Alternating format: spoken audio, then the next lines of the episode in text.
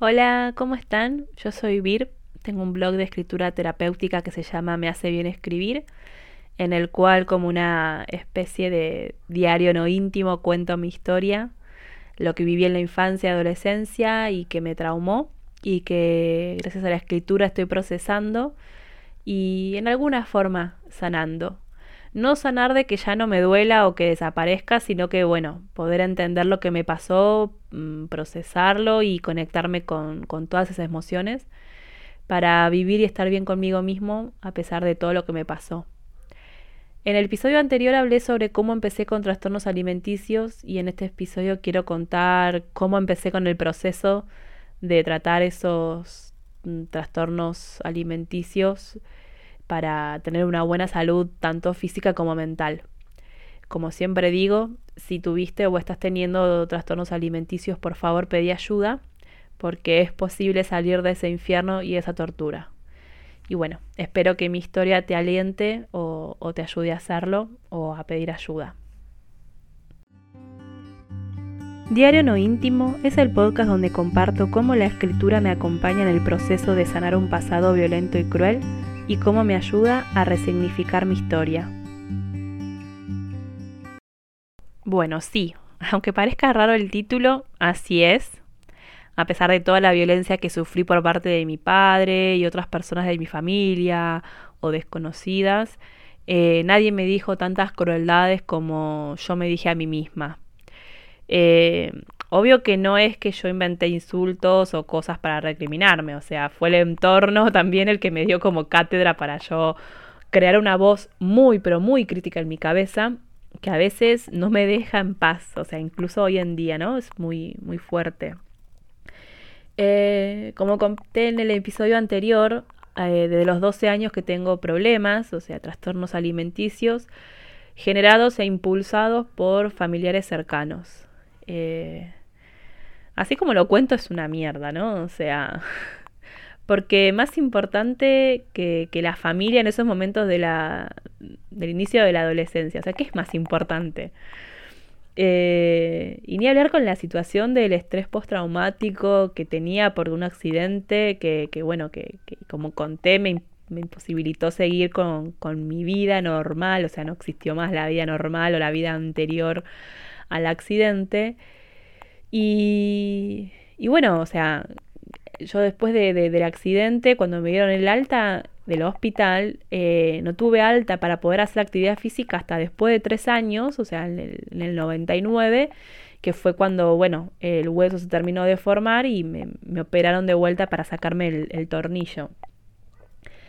Eh, pero bueno, a ver, si no hicieron nada para que no viva el error de que, eh, el, el, horror quise decir, de que me caguen a palos literalmente, porque hubo un momento, o sea, una época que lo conté, que, que mi padre me pegó con un bate de béisbol, o sea, que iba a hacerme pensar que iban a acompañarme de manera saludable y apoyarme en una nueva etapa de la vida como la adolescencia. O sea, en fin. la la etapa, los años de la adolescencia fueron una verdadera tortura. Porque las cosas que hice para bajar de peso o para mantener el peso súper bajo cuando lograba llegar a, tenerlo, eh, y las cosas que me hice castigándome cuando no bajaba de peso o, o, cuando no ponía todo el esfuerzo, ¿no? Como para bajar de peso o incluso cuando engordaba. Eh, no sé, todos esos años creyendo que, que, era una fracasada, que no me merecía nada bueno porque no era flaca, que no iba a ser feliz.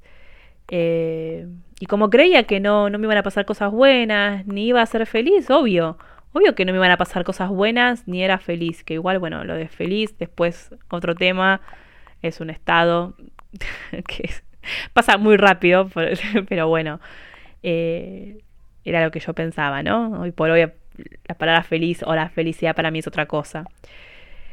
Pero, claro, o sea, no me pasaban cosas buenas ni era feliz porque para mí si yo no era flaca no me iban a pasar, pero, pero sí, lo peor de todo es eso.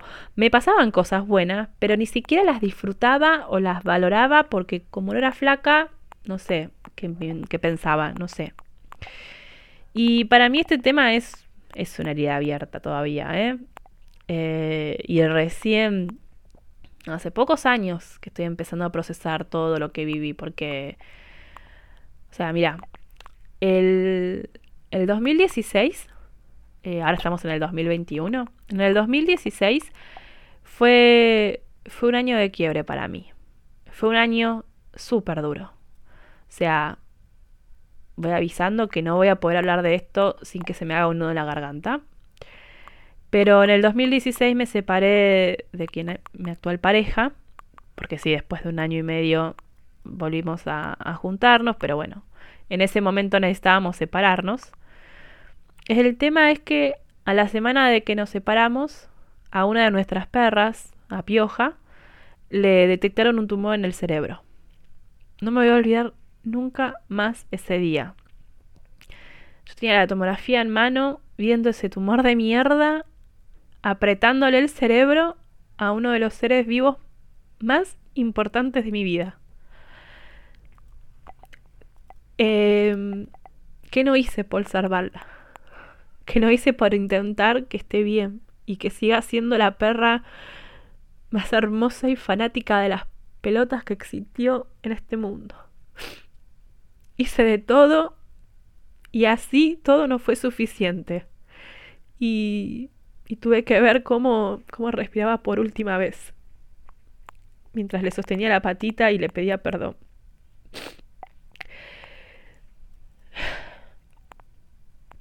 Pioja murió el 12 de octubre del 2016.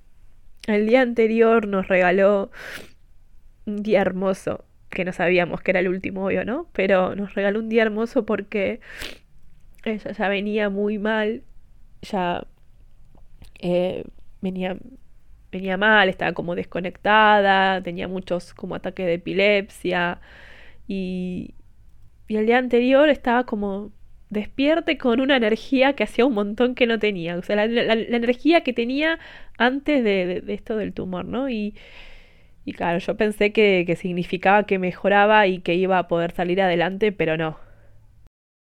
Bueno, tuve que cortar porque se me cerró la garganta directamente y no, no podía seguir hablando. Eh, a los cinco días busqué ayuda psicológica.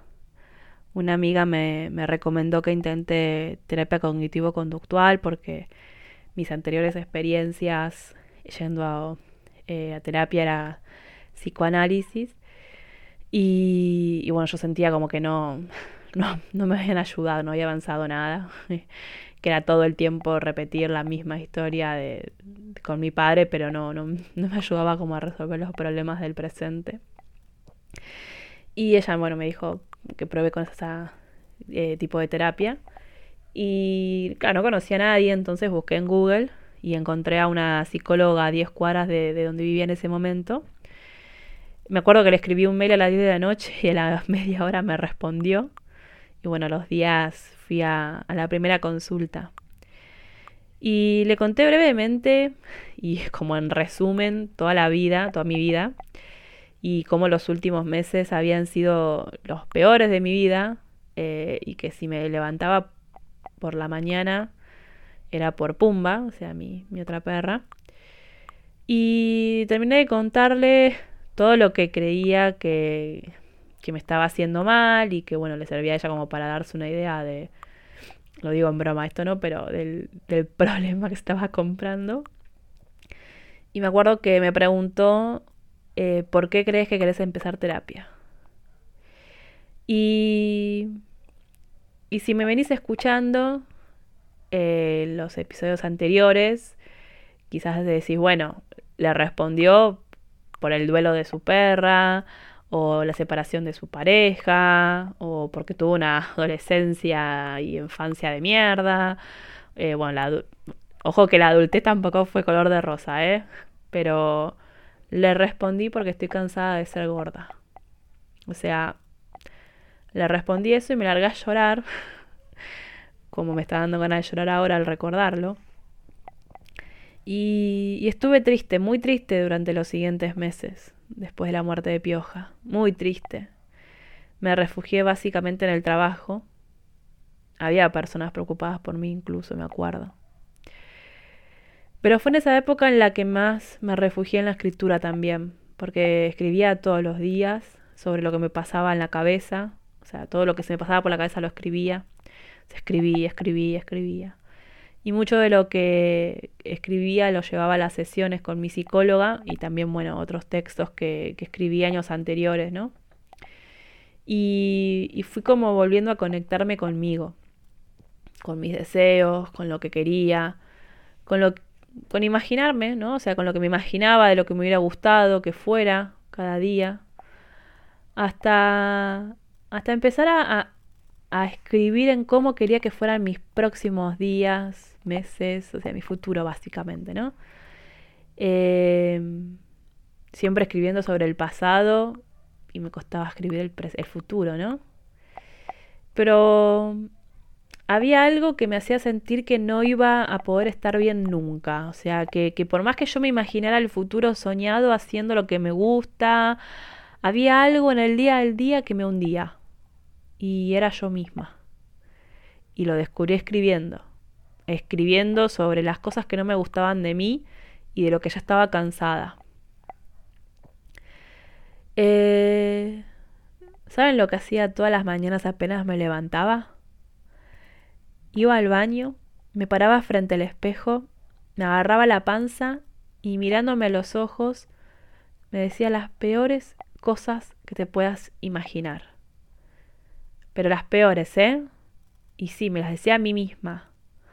Cosas horribles, súper hirientes. Que obvio, cuando empecé a hacerlas consciente y hasta las escribí, o sea, encontré patrones de palabras y frases que ya antes había escuchado, ¿no? O sea, esto de no, no, no, no las inventé. Pero yo le agregaba más palabras dolorosas, más frases, más imágenes, más crueldad, o sea, Así empezaba el día, odiándome frente al espejo, queriendo no existir, queriendo meterme en la cama y no salir más. O sea, porque me agarraba la panza con odio, ¿eh? O sea, me clavaba las uñas y me insultaba. Y, y, claro, ¿cómo voy a tener ganas de levantarme toda la mañana si lo primero que hacía era putearme y maldecir mi existencia? Y, y con lo que escribí fui a pedir ayuda a, mi espacio terapéutico con mi psicóloga y empezamos, bueno, un trabajo muy duro, pero que, que valió y vale la pena. Eh, hace como tres años que ya dejé de insultarme mirándome al espejo. O sea, ya a la mañana, ni la mañana, ni la tarde, ni por la noche. O sea, ya no, no, no, no lo hago. al principio fue duro porque eh, o sea, ahí estuvo la escritura como herramienta porque lo que hice fue cada vez que me levantaba ir al baño y, evitar mirarme al espejo. Casi que hasta me lavaba los dientes con los ojos cerrados al principio, ¿eh?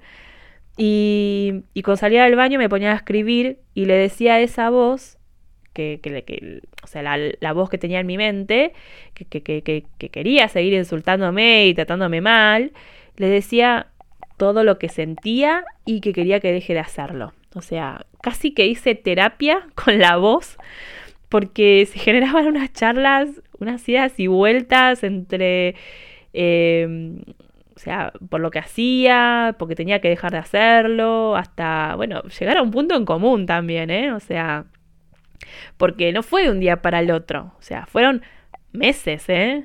O sea, meses de estar hablando con esta voz y, sea, y escribir y, decirle qué es lo que yo quería y, tratar de entenderla, ¿no? Y, y pasó eso, o sea, pasé de odiar mi cuerpo a...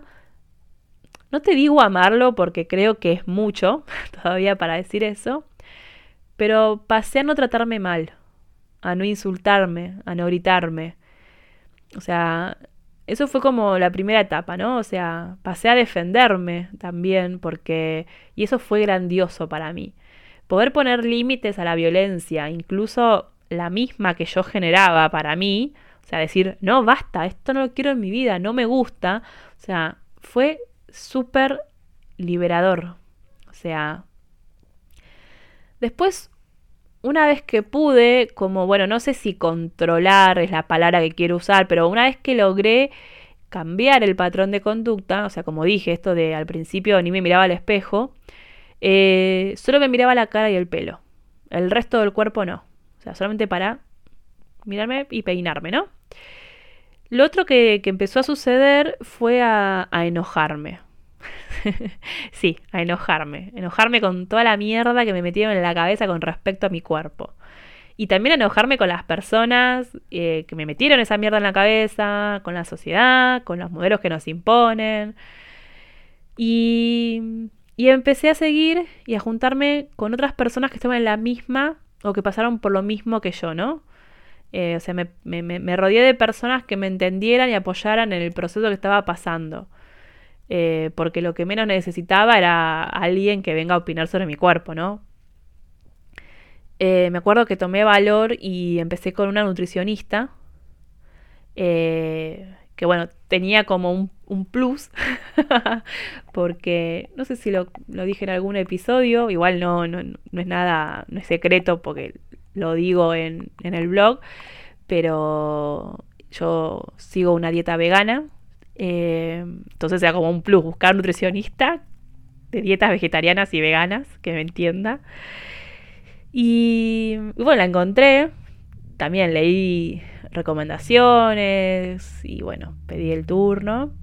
Un amor, un amor, Marce, siempre, siempre agradecida voy a estar con ella porque me contuvo desde el primer momento que entré en su consultorio, porque incluso le conté sobre mis problemas con la comida, los trastornos alimenticios, eh, le conté esto de que, por ejemplo, no, no tenía balanza en mi casa, porque tuve que, que pedir que la saquen, o sea, que la regalen, o sea, que hagan lo que quieran, porque me pesaba hasta 10 veces por día y comía dependiendo del número que aparecía en la balanza, o sea, una locura. Y no estoy diciendo que esto es lo que hacía cuando era adolescente, ¿no? O sea, lo, lo, esto lo estaba haciendo ahora, en el 2017. O sea, hace poco de esto.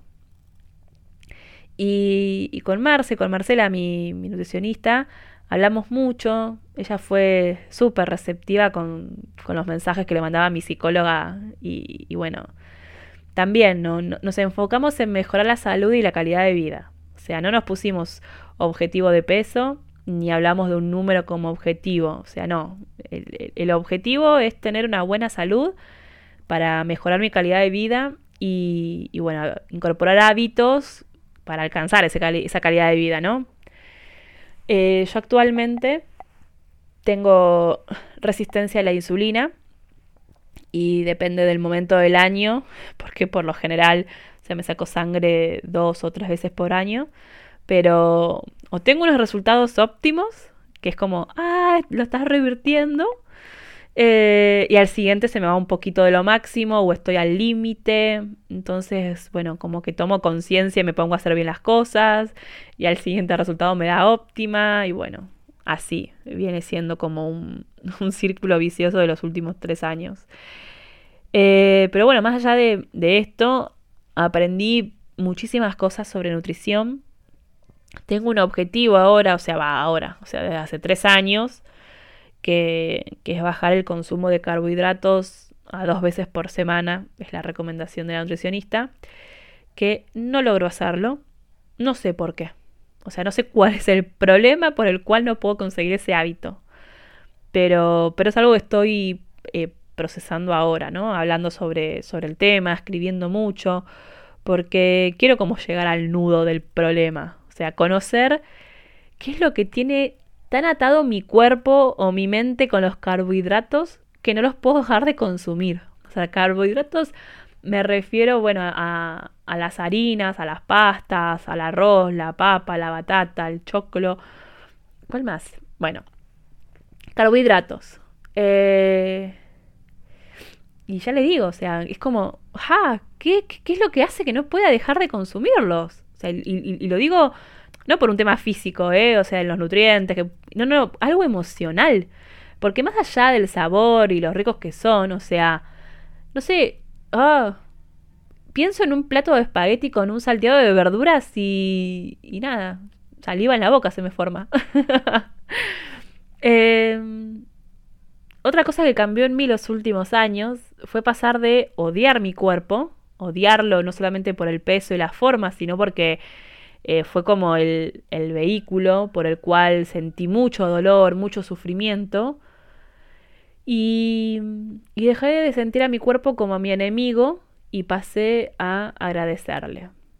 Sí, así, de, de, negro a blanco, de blanco a negro, o sea, extremos de ser que sea mi enemigo a agradecerle. Y agradecerle por lo fuerte que es, ¿no? Porque tengo que reconocer lo fuerte que es mi cuerpo. Que con todo lo que se bancó en estos casi 37 años y está en pie, estoy en pie. O sea, me levanto todas las mañanas, eh, o bueno, hablando como si fuese el cuerpo, ¿no? O sea, se levanta todas las mañanas, me aguanta los altibajos, las épocas de actividad a full, como, qué sé yo, cuando viajé en bicicleta por, por Argentina, Chile, Uruguay, no sé, fueron como 3.000 kilómetros pedaleando todos los días. O sea, no todos los días 3.000 kilómetros, o sea, fue en total lo que estoy diciendo, ¿no? Pero eh, pasar de, de, de, de, esto, ¿no? De hacer actividades todos los días a épocas en las que me refugio en la comida y engordo y épocas en las que, bueno, desorden total con las comidas y, y ahora épocas en las que lo único que hago así tipo como actividad física, meditar y hacer algunos ejercicios de yoga por la mañana y quizás 20 kilómetros de bici en un día y después pasar una semana que no hago nada. Pero hace unas semanas escribí algo que después me dejó pensando, ¿no? Eh, lo escribí porque justo vi una serie Bones, o Huesos en español. No sé si la vieron, o sea, estoy tan identificada con Bones. Pero bueno, eh, ay, no quiero espolear. Pero bueno, uno de los protagonistas, no voy a decir quién, eh, queda paralítico por un golpe que tuvo en su columna. Eh, y nada más, no voy a decir más nada. Y yo me quedé pensando en eso, ¿no? En qué fuerte que es mi cuerpo, que a pesar de los miles de los golpes de cabeza que, que, mi padre me dio desde que tengo tres años, con golpes de puño, contra la pared, con el, el piso, las patadas, eh, las arrastradas de pelo, lo fuerte que es mi cuero cabelludo, eh, o sea, el accidente, eh, mi cuerpo se bancó todo eso y, que yo sepa, no, bueno, no tuve secuelas. o sea, nunca me hice una tomografía como para ver si hay secuelas en el cerebro, pero yo al menos no la siento, ¿no? Porque eh, eh, al contrario, hasta agradezco el cerebro que tengo, porque en serio lo digo, o sea, la capacidad de aprender, de interpretar, de racionar, de unir cabos, de hablar, de escribir, de expresarme, no sé, eh, también pinto, dibujo, bailo, canto, sí, a pesar de la voz de pito que tengo. Y es como, mira todo lo que haces a pesar de todo lo que tuviste que pasar. O sea, abrazo a mi cuerpo y le doy las gracias. Gracias por todo lo que te aguantaste. O sea, si lo pudiese así como tener enfrente, ¿no? Que sería imposible gracias. O sea, y así es como tomé conciencia que, que no le puedo hacer mal. No me puedo hacer mal a mi cuerpo. Porque no se lo merece. No me merezco. Eh, por eso todo el trabajo, porque para adquirir eh, nuevos hábitos saludables. No solo porque quiero tener una buena calidad de vida en los próximos años, sino porque mi cuerpo se lo merece, porque yo me lo merezco. O sea, merezco cuidarme, protegerme, tratarme bien. O sea, fíjense que tengo como un poco de resistencia a decir amarme a mí misma. Quizás es el paso siguiente, no lo sé, o sea, tampoco me detengo en eso, no no no sé si voy a poder amarme a mí misma algún día, pero por lo menos no me trato mal. es un repaso ese. No me trato mal, no me trato como me trataron desde chica, sino que me trato como todas esas historias que inventé cuando era niña y adolescente y soñaba con una vida diferente, o sea, una vida donde haya respeto. Porque yo no respeté mi cuerpo durante muchísimos años. Pero ahora sí. Y, y no es que no hay días en los que aparecen pensamientos o la voz crítica de antes, ¿eh? No, no es que, ay, ya no se me ocurren decirme cosas feas. Eh, no, es mentira. Sigue estando, sigue apareciendo. Eh, pero es un día a día, o sea, y cuando aparece algún pensamiento o voz en mi mente que sea del tipo insultarme o tratarme mal, le pongo un freno. Pero, pero no es que le ponga un freno y hacer como si no existe, no. Porque eso sería como esconder, no sé, la basura bajo, o sea, barrer y esconder la basura bajo la alfombra. O sea, sino que me tomo el tiempo de procesar por qué estoy pensando o sintiendo eso. ¿Qué es lo que me hace tener ese pensamiento? O sea, qué sé yo, no sé.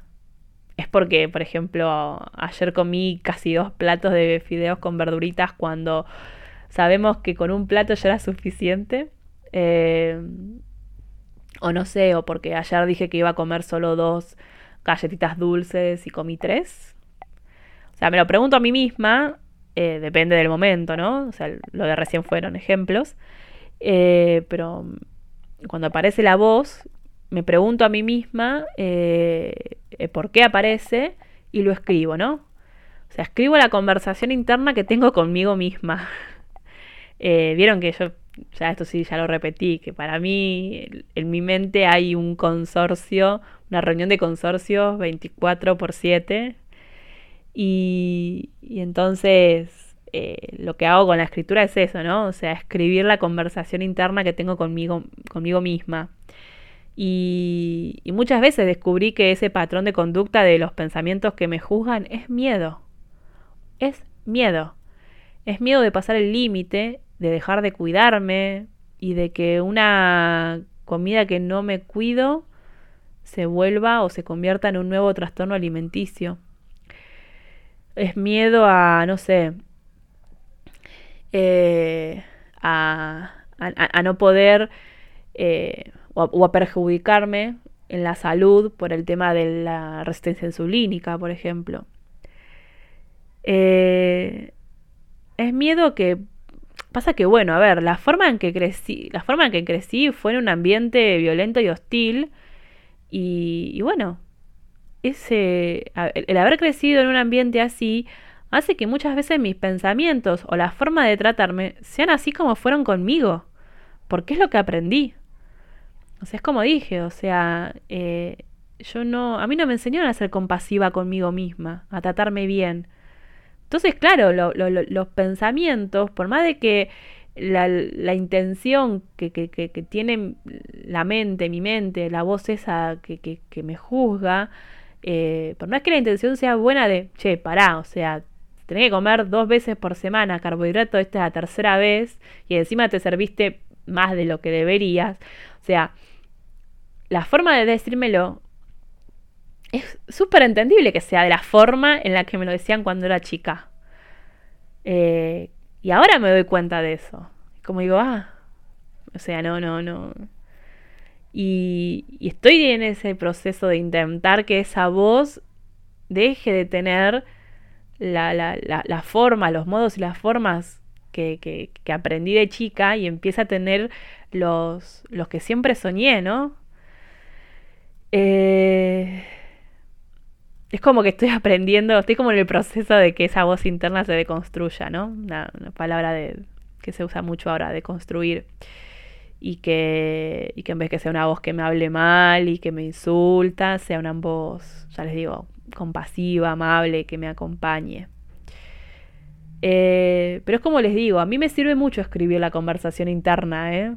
Porque en la mente se da esa conversación, pero en la mente es como que se pierde, ¿no?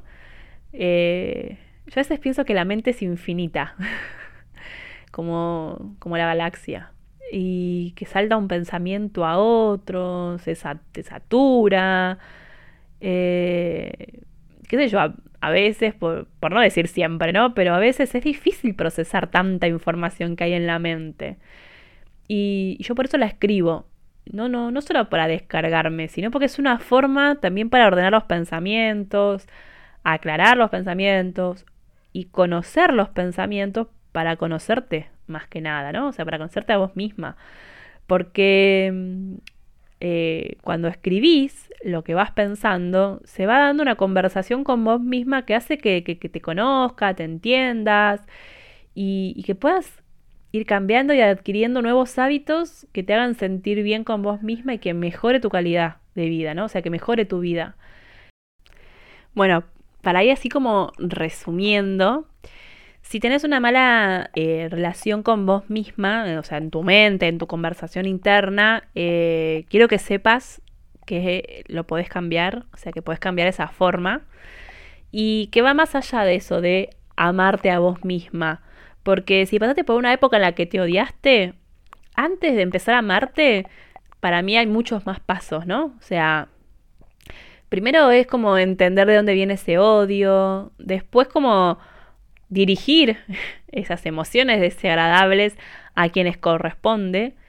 Y sobre todo lo más importante es dejar de tratarte mal y empezar a tratarte como te gustaría que te traten. O sea, lo estoy diciendo a nivel mente, ¿no? O sea, después sí, hay, hay, otras cosas que puedes hacerlos por afuera, ¿no? Esto de... Em, bueno, hay un montón de cosas para hacer, para mimarte, ¿no? Pero yo lo estoy hablando más desde el lado de, la mente, ¿no? De esa conversación que tenés con, con vos misma. Eh, porque para mí primero es el proceso interno, ¿no? O sea, el proceso es interno y, y, después se va como exteriorizando. Pero lo más importante para mí es el cambio interno, ¿no? Porque ¿de qué, de qué serviría ser una persona con hábitos saludables en, en su día a día, comida saludable, ejercicio físico, si en tu mente se dan conversaciones violentas, desagradables con vos misma? O sea, ¿de qué serviría? Obvio, sí, ya sé que existe y que hay personas que priorizan el cuerpo, pero por lo menos en mi proceso yo empecé por mi mente. Yo sé que cada persona tiene su proceso y forma de hacer las cosas. O sea, yo comparto mi experiencia para que si lo escucha una persona que pasó o está pasando por algo parecido le pueda servir. Eh, le pueda servir aunque sea el, che, esto no está bueno que hago. O, esto de, che, yo también me hablo mal a mí misma dentro de mi cabeza y no está bueno. Después el, el, cómo buscar ayuda y empezar a querer cambiar, eso es algo personal también, ¿no? Porque yo escribo, pero bueno, como digo, hay otras personas que pintan, dibujan, cantan, bailan, hacen música. Eh, pero bueno, en fin, o sea, quería compartir mi, mi experiencia para por si le ayuda a otra persona. Em, y bueno, por hoy dejamos por acá. Como si fuese terapia, ya lo dije. Eh, y, y, te la dejo que estés del otro lado escuchándome y, nos encontramos de nuevo en el próximo episodio. Chau, chau.